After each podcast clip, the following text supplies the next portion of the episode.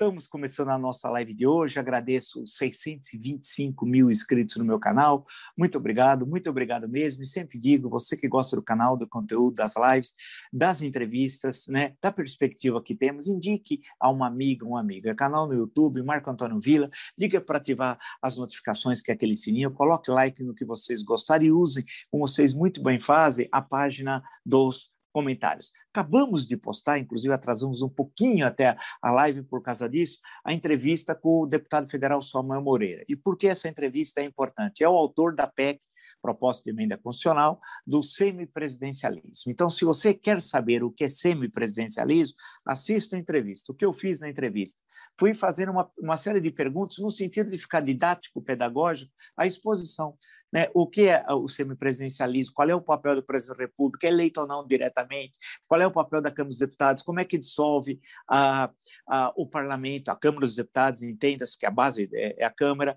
É, é, o presidente da República pode ser reeleito ou não? Muda o sistema de voto? É, quem é que designa a, o primeiro-ministro? Como é que o programa é aprovado? Tudo isso, são perguntas básicas, eu apresentei justamente o autor da PEC né, o deputado Samuel Moreira. Então, se você quer saber o que é semipresidencialismo, assista a entrevista, porque ele é o autor da proposta de emenda constitucional. Tá bom? Por isso que eu fiz questão de entrevistá-lo e apresentar para vocês, sempre naquele sentido, né? Como eu digo aqui todo santo dia, e é, é rigorosamente verdade, no sentido de qualificar a reflexão sobre o Brasil. Então, tem muita gente que diz que é contra ou é a favor, sem saber o que é contra e a favor. Então, ele explica porque ele é o autor.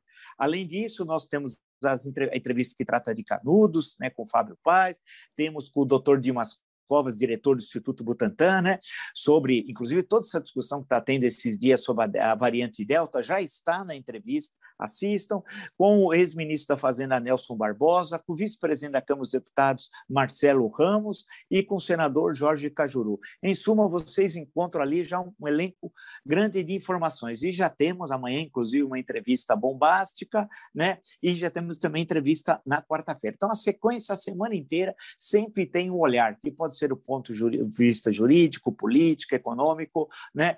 No sentido, sempre que eu insisto, de qualificar a reflexão sobre o Brasil. Lembro também do clube, recordo, do clube de membros. Né? Nós queremos o clube, o clube está muito legal. Entra ali, clica, pegam todas as informações que tem, é, mostra os emojis, os selos, o conteúdo exclusivo, no sentido sempre de melhorar, né? agregando. Nós colocamos dois conteúdos exclusivos muito interessantes, né? e agora tem mais um já feito, já gravado para o próximo final de semana, que é sobre o governo JK 50 anos em 5. E na semana posterior vai ter também mais um conteúdo. Então é muito fácil, basta clicar no clube de membros, lá vocês encontram todas as informações.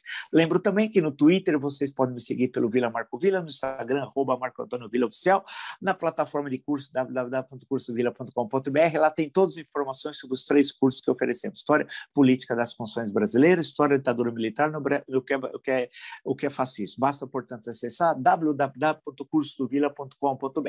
Bem, estou acompanhando, estou vendo toda a repercussão, uh, do que está ocorrendo, toda a nossa discussão, por exemplo, da tanto a live de ontem como a de anteontem, né, muita repercussão nas redes.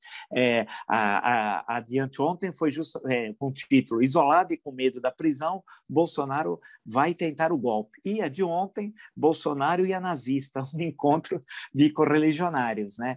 Eu justamente quero pegar esse gancho, né, começar justamente por aí. Né? Ou seja, a, qual o único presidente da República, chefe de Estado, chefe de, chefe de governo que recebeu uma parlamentar do partido nazista alemão foi o Bolsonaro.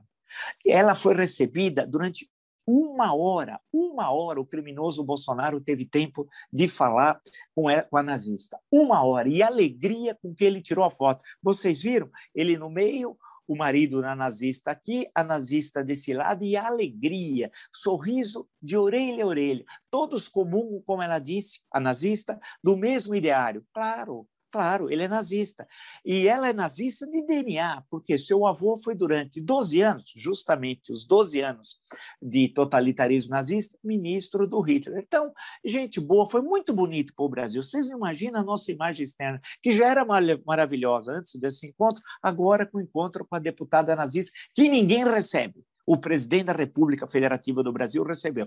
Não satisfeito, antes ela foi recebida pelo astronauta, sim, o péssimo, o horroroso, o medíocre ministro da Ciência e Tecnologia, CNPq, está fora do ar o currículo lá, eu estou três dias fora do ar, estava tentando entrar para entrar em contato com umas pessoas, três dias, três dias, e o astronauta não faz nada. As bolsas cortadas do CNPq, CAPES, a tragédia em relação à ciência e tecnologia. Para isso, o astronauta é, é, não tem tempo. Agora, para receber a nazista, para que receber a nazista, o ministro da Ciência e Tecnologia? A não ser se ela foi levar a, a, matriz dos campos de concentração.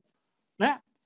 Acho que ela foi levar como sugestão, porque é uma nazista, antissemita, holocausto. Ela foi se encontrar provavelmente para levar uma maquete. Não duvido. Com esse governo, eu não duvido nada. E foi recebida pelo Bananinha, o Dudu Bananinha também. Eu acho que ela está querendo exportar o Holocausto para o Brasil. Eu acho que caiu a ficha agora, espero, né, da comunidade judaica e ver como é uma farsa a história da bandeira de Israel. Ele é antissemita, o Bolsonaro, é racista é nazista. Acho que agora deu para entender. Veja a entrevista com o professor German aqui no meu canal, o belíssima entrevista, inclusive se manifestou de forma correta, né? E firme, muito dura ontem. Veja aqui no meu canal a entrevista em que ele explica detalhadamente onde tudo começou e ele passa pelo clube hebraica no Rio de Janeiro. Lembra a história da, da, das arrobas, do quilombola? Foi lá na hebraica. E a partir dali ele constrói uma análise interessantíssima. Por isso que o nosso canal funciona como uma usina, né? num processo de conhecimento e de reflexão sobre o Brasil. Assistam e aí dá para entender um nazista Bolsonaro. Sem exagero, isso que nós estamos falando. E tudo que nós falamos se comprovou. Né? Porque não há ninguém, ninguém recebe essa mulher. Ninguém. É um partido nazista. Veja quem é a história dessa, dessa mulher, desse partido, o que eles fizeram. Né? É um negócio inacreditável, inacreditável. E, e, observe as nossas relações exteriores. Como é que fica? Primeiro, ele se coloca ao lado do, do Holocausto. E, e, certamente os, os problemas, é, pô, o que o governo de Israel, que por sinal tem silêncio em relação a essa questão, Lembra que tempos atrás ele veio com a história absurda, totalmente desnecessária, de querer transferir a embaixada brasileira, como a todos, quase todos os países, com raríssimas exceções, cabe numa mão, a estão em Tel Aviv. Ele queria transferir para Jerusalém. Lembra a história? E que isso levaria a um problema gravíssimo de relações diplomáticas com os Estados muçulmanos. Parte deles, inclusive, que são importantes compradores de mercadorias brasileiras, de commodities brasileiras, importantíssimo. E para quê? Porque ninguém pediu aquilo. Era uma coisa inútil, desnecessária, uma provocação aos estados muçulmanos. Não estou só falando árabes, porque vocês sabem que o maior estado muçulmano do mundo não é árabe, é a Indonésia. Bem, e por aí vai. Era um absurdo fazer aquilo. Era uma coisa desnecessária é colocada pela extrema-direita norte-americana e por um indivíduo aí que nem vale a pena lembrar, quando precisa vir ao Brasil, né? Aí o Estado é bom. o Estado não é bom, o Estado é horroroso, mas na hora que precisa vem correndo aqui, fura fila. Bem, vamos em frente. Aí, a, a questão que se coloca, que era, era um absurdo querer pegar, transferir a embaixada para Jerusalém. Criou todo aquele problema, no fim não aconteceu nada, tal. Agora, essa questão de estar tá com essa senhora, eu acho que ela trouxe a maquete de Auschwitz para o Bolsonaro, que deve ter recebido com muito prazer, porque ele é nazista, ele é antissemita. Então, tudo que nós falamos está absolutamente comprovado. Vamos em frente. Ele continua fazendo ataques né, dioturnamente ao sistema eleitoral brasileiro. Continua. E não recebe a resposta, não do ministro Barroso, que já o fez diversas vezes de forma muito elegante e dura e sincera, mas com muita elegância e educação né? Ah, não fez por parte do presidente do Supremo Tribunal Federal. Eu não entendo e tenho cobrado aqui o ministro Luiz Fux, que deveria dar a resposta devida e não fez até hoje, de diversas agressões, agressões feitas como nunca ocorreu na história do Brasil, do presidente da República, ministro do Supremo, em especial o ministro Barroso e ao ministro Alexandre Moraes. Também fez ao ministro Fachin, mas especialmente esses dois. Não é possível as sucessivas agressões que ele faz e o ministro Fux não dá a resposta devida. Não deveria sequer se encontrar com ele como fez. E eu fui o primeiro a lembrar isso, que ele não deveria recebê-la, a não ser que ele pedisse desculpas públicas do que ele tinha falado sobre o ministro Luiz Roberto Barroso. E isso acabou não ocorrendo. O Bolsonaro continua na atua, aproveita inclusive desse momento, né? Está em recesso constitucional. Semana que vem volta o Congresso Nacional, o recesso constitucional, entenda-se, está na Constituição. Só não há o recesso quando há uma convocação extraordinária e quando não é aprovada, uh, não é aprovado o orçamento, tal, algo que já foi resolvido, como vocês já sabem, de forma não muito republicana, também vale registrar, né? A questão que se coloca agora é, é Bolsonaro e Centrão. Se fala muito nisso, não, porque agora entrou Ciro Nogueira, né? E agora que o impeachment não sai, porque o Ciro Nogueira vai blindar o Bolsonaro, o Ciro Nogueira é isso. A maior parte das pessoas nem sabe quem é o Ciro Nogueira. E mesmo no parlamento, se, muitas pessoas sequer o ouviram, porque ele é um, é, um, é, um, é um parlamentar inexpressivo, inexpressivo. Ele é titular da CPI da Covid e não aparece. E quando apareceu uma vez lá, fazia tempo que ele não ia, ele disse assim: é, é, eu sou uma pessoa de poucas palavras, nunca me esqueço. Isso foi na, na última semana antes de encerrar o, pelo recesso constitucional os trabalhos da CPI no, nos depoimentos, entendas. Né? E aí eu pensei comigo e comentei aqui: não é que ele tem poucas palavras, é que ele não tem o que dizer. Ele não tem o que dizer. E lembrar que há três anos atrás ele disse que o Bolsonaro era fascista né? E estava com o PT e fez todas as alianças para sua reeleição como senador. Agora esqueceu que o Bolsonaro era fascista e olha, entre 18 e agora ele, ele o processo foi se aprofundando de totalitarismo, né?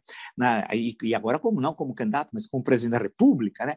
Então não é que houve uma mudança, pelo contrário, houve um agravamento da sua visão de mundo, mas mesmo assim para o Ciro Nogueira, que é um oportunista, com grande parte aí de muitos parlamentares são oportunistas, o que interessa para ele o seu projeto local, da província, do Piauí, e se locupletar com o erário. É isso, se locupletando com o erário, mantendo um pé no, no poder local, a vida segue. E assim, é assim que ele faz. Basta recordar, se vocês puxarem no Google Ciro Nogueira, vão encontrar é, ações muito pouco republicanas, né? por parte dele. Pode procurar que vocês vão encontrar isso inúmeras, inúmeras.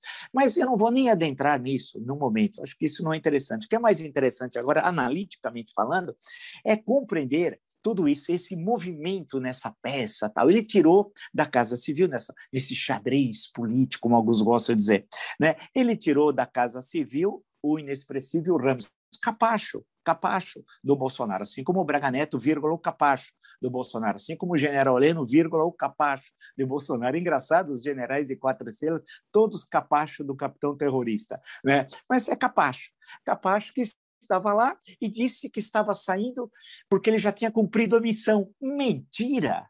Mentira! O general uh, Santos Cruz, na última entrevista dada ao canal Assisto, ele é perfeito sobre isso. Ele falou: não existe a história de missão. O cargo é civil, é, um, é uma função individual, não é uma, não é uma determinação do Exército, por exemplo, se fosse no caso do Exército. Portanto, não há missão. Missão, quando você está, a, a sua instituição, o exército, ou você está numa guerra, ou você está num conflito, ou você está envolvido num problema institucional e a sua instituição lhe dá uma missão. Essa é uma ação de governo, não é uma, uma, uma, ação da instituição permanente de Estado do Exército. Portanto, não há missão nenhuma. Mentiroso, capacho, então vamos parar, igual lembra quando o, o Pazuello falava, eu tenho uma missão, e vinha aquele gordinho assim, né? Parecia personagem de desenho animado, trágico, seria como se não fosse trágico.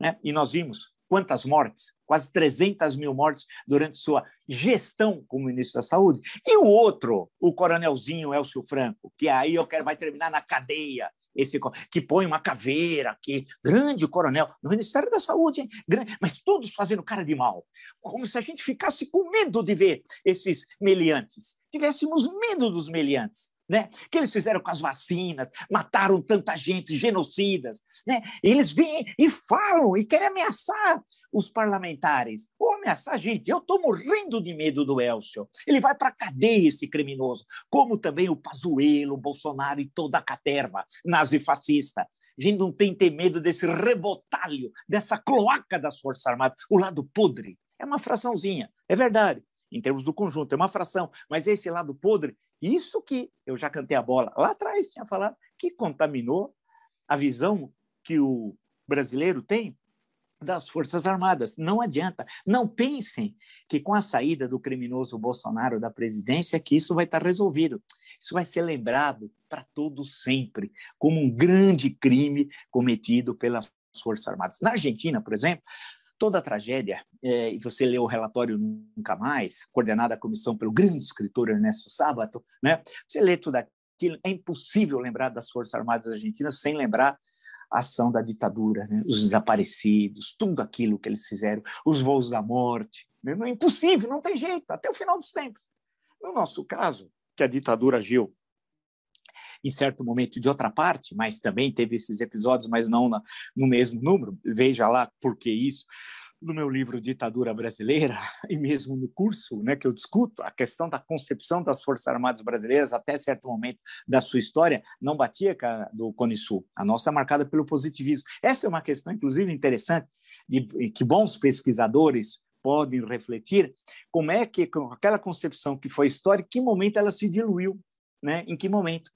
Porque o governo Geisel claramente é um governo desse, desse viés positivista, e Geisel tem origem no tenentismo. Né? É, então, em que momento isso se perdeu? De, no processo de redemocratização? O que é que aconteceu?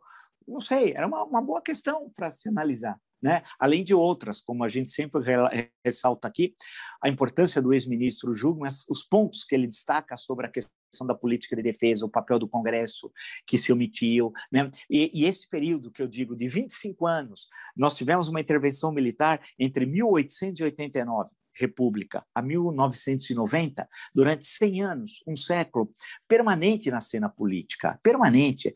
o exército em especial era um partido militar, né? Toda hora, Oliveiros Ferreira tem uma série de livros, uma época que escrevia sobre isso, fazia uma análise em certos momentos, né, da história brasileira republicana, tal. Essa presença da intervenção constante. Isso terminou a partir, especialmente, do governo Collor, que é promulgada a Constituição em 5 de outubro de 88, vem a eleição direta depois de 29 anos, em 1989, em 90 de março, a 15 de março toma posse o Collor e aí essa, desaparece essa questão. Né? Nós, não, é, Paulo vai passando o tempo, inclusive tem vários escândalos de corrupção, tem a questão das fardas no governo. Leia meu livro sobre o governo Collor, tem lá a história das fardas do exército e tal, e o papel muitas vezes triste que o general Tinoco, Carlos Tinoco, ministro do exército, fazia de levar bilhetinho de uma ministra para um ministro e do ministro para a ministra. Ele ficava meio no meio levando bilhetinho para lá e bilhetinho para cá. Bem, mas deixando essas histórias do, do submundo, indo ao que nos interessa, ao fulcro da questão, é que esses 25 anos, de 1990 até 2015, poderia ter sido rediscutir o papel das Forças Armadas, mudado o currículo, discutir uma política de defesa e as promoções também sendo alteradas, porque não é possível essa gentalha, essa caterva ter chegado a general de quatro estrelas. Algo está errado. Né? Tem muitos desses aí que não merecem essa promoção. O que é que aconteceu nesse caminho todo? É que aí cabe aos pesquisadores se debruçarem sobre esse período, tentar a compreensão disso, e cabe aos políticos e, e à sociedade civil, e esse é o Brasil pós-Bolsonaro, que eu já estou falando aqui, já antecipando questões que nós vamos discutir lá na frente, né? que é que, que, que nós vamos fazer com essas Forças Armadas. Esses milhares de oficiais vão ter de voltar para os quartéis, e os da, e os, uh, da reserva vão voltar vestir pijama. Não vão continuar mamando nas tetas do Estado. É condição sine qua non para a estabilidade política. Segundo, é necessário julgar todos os crimes de lesa humanidade cometidos, se for por civis ou militares, não importa, na maior tragédia sanitária da história do Brasil. Eles tentam, não vamos conciliar, conciliar empurrar para baixo do tapete 550 mil cadáveres. Não dá, haja tapete para isso. Não dá, não dá mais. É necessário, portanto, enfrentar essa questão. E isso aí é indispensável. Se nós não fizermos isso, no momento adequado, nós vamos voltar sistematicamente e ter problemas, ou seja, as instituições republicanas acabam não se consolidando. E não se consolidam por quê? Porque nos momentos chaves de que é necessário enfrentar o passado recente a uma busca da conciliação como se fosse uma saída brilhante e tal. Não é.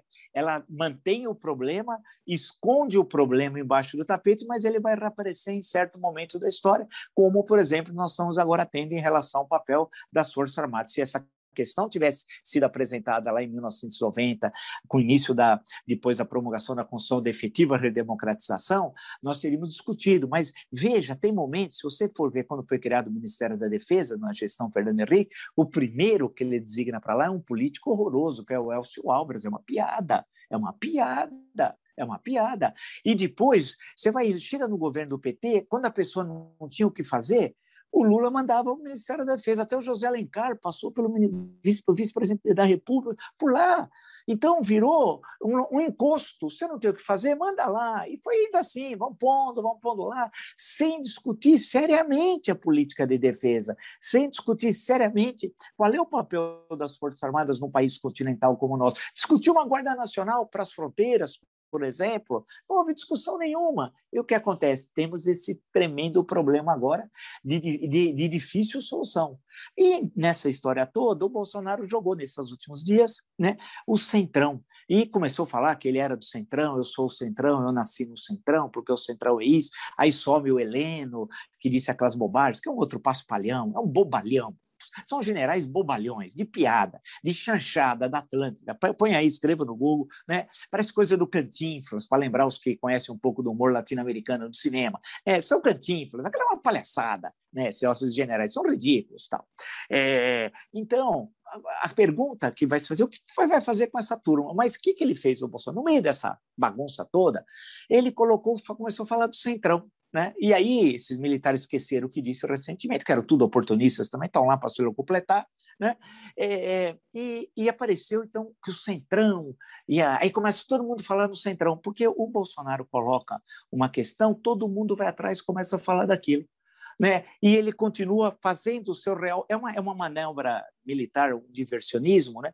Você coloca que as suas tropas aqui, dá a entender que você vai atacar aqui, e na verdade você está guardando as suas tropas, você vai atacar por aqui, né? Você vai muitas vezes iludindo o, o inimigo, né? E você vai atacá-lo pelos flancos, tal. Qual é a jogada? Você põe centrão aqui, mas o teu objetivo não é aqui. O teu objetivo é o golpe de Estado. Portanto, a questão não é o centrão contra o impeachment. Isso daí, é, ele sabe é, que o Centrão não vai fazer. O Centrão vende até a mãe entrega. Se o Centrão perceber, perceber que as ruas estão pedindo impeachment, a situação econômica está ruim e eleitoralmente é bom para o Centrão o impeachment, vai ter o impeachment com o Ciro Nogueira ou sem o Ciro Nogueira. E é capaz do Ciro sair do ministério e voltar ao impeachment do Bolsonaro, governo que ele estava há semanas atrás, no caso dele sair, nessa hipótese. Então, aqui, não se iludam, a questão central é por aqui. É por onde estão indo as tropas golpistas. O golpe do Bolsonaro continua em andamento. Ele continua desmoralizando o processo eleitoral de 22, vai querer ensanguentar esse processo, vai gerar um 6 de janeiro um Capitólio em larga escala aqui no Brasil, que não vai ser um dia, serão dias e dias muito tristes aqui no Brasil, é, é o que ele pretende, né? Vai colocar as Forças Armadas numa situação terrível, elas vão ter de aderir ou não ao golpe, ela sabe o significado disso, e gerar tensão, caos, guerra civil, a desorganização econômica e por aí vai. Porque esse tipo de liderança necessita da instabilidade. Esse tipo de liderança não precisa da estabilidade. A estabilidade faz mal, a instabilidade faz bem para produzir o caos. Então, essa é a questão. Não se iludam com esse movimento da peça. Vamos também lembrar o xadrez aqui. Outro dia eu vi até referência do Bob Fischer e Boris Pasco, grande jogo, né, que marcou época, né? Aqui no Brasil, nós acompanhávamos os jornais, o Jornal da Tarde tinha coluna de xadrez, né? Todo mundo falava de xadrez. Aqui na Rua Augusta foi feita até é, criou-se uma outra escola de xadrez chamada Capa Blanca, que é um grande enxadrista, né? perto da Fernando de Albuquerque, só se falava dessa grande disputa, que tinha a Guerra Fria, né? E o Boris Paz, que era um jornalista jeito muito simpático, que representava a União Soviética, era o campeão mundial, e conta o maluco do Bob Fischer, o americano, que inclusive se eh, perde, começa a perder por 2 a 0, né? Não, é, resolve não comparecer nos jogos, naquelas maluquices, no fim ganha. E todo mundo só falava nisso, eu também, porque eu estava estudando aqui, fazia colegial na época, e todo mundo na minha classe, era, um, era uma classe o, é, pequena lá, e, mas as pessoas eram, algum pequeno grupo era interessado em política, uns quatro, cinco, era interessante, e aí falava muito em xadrez, começou a se vender xadrez para tudo que era lugar aqui. Então é como se fosse, vamos voltar agora ao movimento de xadrez, né, político tal, né? Claro que o, o, o Bolsonaro é tudo isso que a gente fala, mas ele chegou muito mais longe do que qualquer pessoa poderia imaginar. Eu, inclusive. Eu não, nunca imaginaria que ele chegaria à presidência da República, por exemplo, em 2017, quando eu tive com ele, onde eu trabalhava. Eu nunca imaginei que aquele indivíduo, aquele acelerado, chegaria à presidência da República. Sinceramente, é um acelerado, né? que não conseguia articular duas frases, né? que trazia colinha, como eu já contei algumas vezes. Colinha. Né? Era uma pessoa daquele tipo, fosse, fosse chegar à presidência da República, e com os poderes que o presidencialismo imperial dá ao chefe do executivo.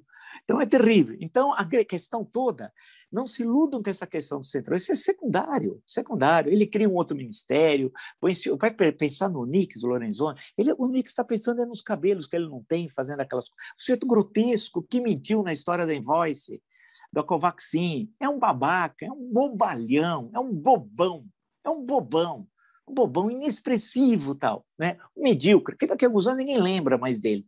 Né? Como nós não lembramos muitas vezes de fatos desse século de 20 anos atrás, né? de 2001, 2002, né? você nem lembra de a gente que poderia ter expressão naquela época, você não lembra, né? vai passando. Então, a questão que interessa não é essa história do Ciro Nogueira, a posse dele, vão fazer o barulho, os jantares que ele vai, tudo isso, vai sair, que não sei quem estava no jantar, isso aí é tudo salamaleque, não leva a nada em termos analíticos. Né? O que interessa é que o golpe continua, continua aqui, pelo lado de cá, ele continua movimentando as tropas. Tem com ele os comandantes da aeronáutica, que é um brigadeiro de festa infantil, medíocre também, um bobalhão, que não consegue levar cilindro de oxigênio para Manaus e não tem vergonha na cara, devia se esconder ou pedir demissão, as pessoas morrendo com falta de ar, e esse brigadeiro de festa infantil, brigadeiro rançoso, não consegue levar um cilindro, esse medíocre, mas tem esse na mão, da Marinha fica ali, mas na hora do vão ver pode ficar com o Bolsonaro.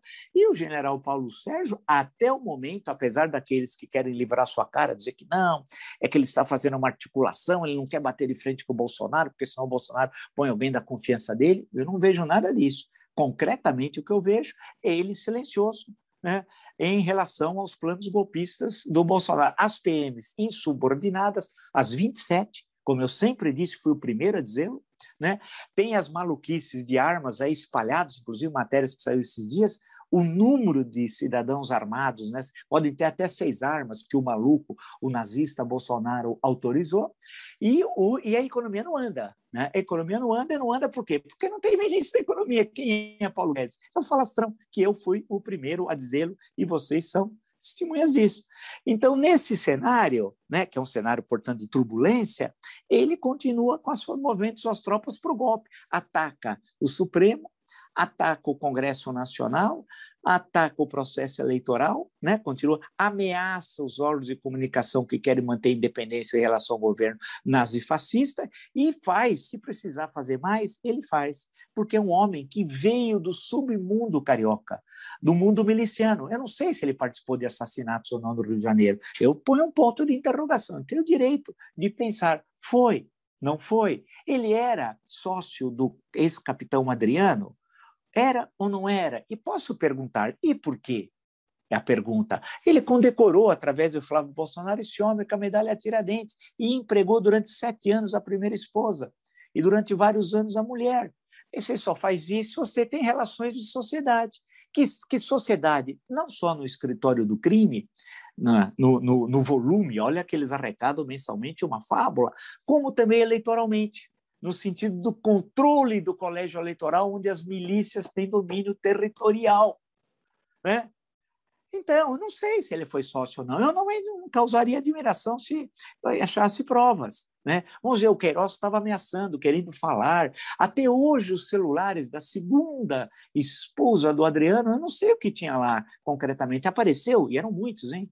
Eram quase uma dúzia, ele trocava os chips, etc. Tal. Cadê? Por que o assassinato de Marielle Franco não anda no Rio de Janeiro? Vocês viram as promotoras saírem, investigação? Por que tudo não anda? Porque tem um Estado corrompido, um Estado miliciano, do qual o Bolsonaro foi parte durante três décadas, né? E do qual ele fazia parte de tudo aquilo, estimulando todo aquele ódio, aquela violência, tudo aquilo, ele é parte, ele é um dos chefes, e esse homem miliciano chegou à presidência da República e continua cometendo crimes, o nazista, o nazista Bolsonaro. Então a questão que se coloca é que o golpe continua em andamento, só que é um andamento silencioso, é isso que precisa ser entendido. Quando você tem um golpe silencioso, você vai minando paulatinamente as instituições.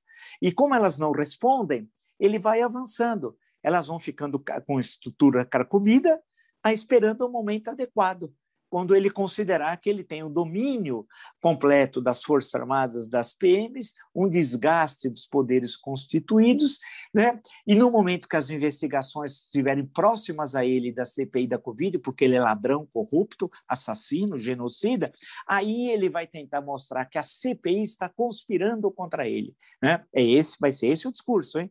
Eu conheço, pode registrar. Aí vai ser o momento do embate. Então, ela volta a trabalhar os depoimentos, a CPI, semana que vem. E agosto é um mês trágico na história brasileira. Hein? 5 de agosto, tentado Rua Toneleiro. 24, pela manhã, suicídio de Getúlio Vargas. 25 de agosto, também pela manhã, renúncia de Jânio Quadros. Teve, e, é, em 1961. E teve todas as consequências. Então, é um mês bastante complicado. Aguarde. O golpe continua em andamento. O nazista camufla com o centrão né, tenta esconder as suas ações. Pode esconder para ir para essa turma aqui, mas nesse espaço, não. Esse movimento eu estou devastando e apresentando a vocês e veremos como que eu estou com a razão. Se você gostou dessa e de tantas outras lives no meu canal, está entre os 625 mil inscritos. Muito obrigado, muito obrigado mesmo. Indica uma amiga, uma amiga, fácil, blog do Vila, diga canal YouTube Marco Antônio Vila, diga para ativar o sininho com suas notificações, coloque like no que vocês gostarem e utilize, como vocês muito bem fazem, a página dos comentários. Né? Lembro também é, que ah, nós temos as entrevistas, hoje postamos com Samuel Moreira, autor da PEC do semipresencialismo. Você quer saber o que é isso? Assista a entrevista. Eu fiz pergunta como se fosse né, uma coisa de didático-pedagógico. Fui perguntando para que ele respondesse, não emitia a minha opinião. É, eu queria que ele apresentasse a proposta. Ele foi apresentando toda a proposta. Se você quer entender, veja o que o autor da proposta está explicando. Assista no meu canal. A entrevista está muito interessante. Temos a questão de Canudos, que eu já falei, a questão da memória musical de Canudos, com Fábio Paz. Tem o doutor Dimas Covas, diretor-presidente do Instituto Butantan, falando coisas que a, a, estão muito presentes aí sobre a Covid, as variantes, etc. O ex-ministro da Fazenda, Nelson Barbosa, o vice-presidente da Câmara, o deputado Marcelo Ramos, e o senador Jorge Cajuru. Essas são as últimas entrevistas. Assistem, vão ter várias que já estão marcadas para essa semana, entrevistas importantíssimas importantíssimas. Né? Nós criamos, é uma coisa muito legal, um clube um clube de membros. Seja membro desse clube, é uma coisa muito legal, muito bacana, né? Clique lá, tem selos, seus emojis e tem os conteúdos exclusivos. Nós já postamos dois, no final agora da semana vai ter mais um que já, já foi feito, já foi gravado sobre o governo JK, 50 anos em 5, e teremos outros conteúdos para o mês de agosto para aqueles que fazem parte desse clube. Seja membro do clube, é bem bacana, é bem legal. No Twitter vocês podem me seguir pelo Vila Marco Vila, no Instagram arroba Marco Antônio Vila Vila Oficial e na plataforma de curso www.cursovila.com.br tem os três cursos que oferecemos, ou seja, História Política das Funções Brasileiras, História da Ditadura Militar no Brasil, que é fascismo. Basta acessar, portanto, www.cursovila.com.br. Nos encontramos amanhã. Até!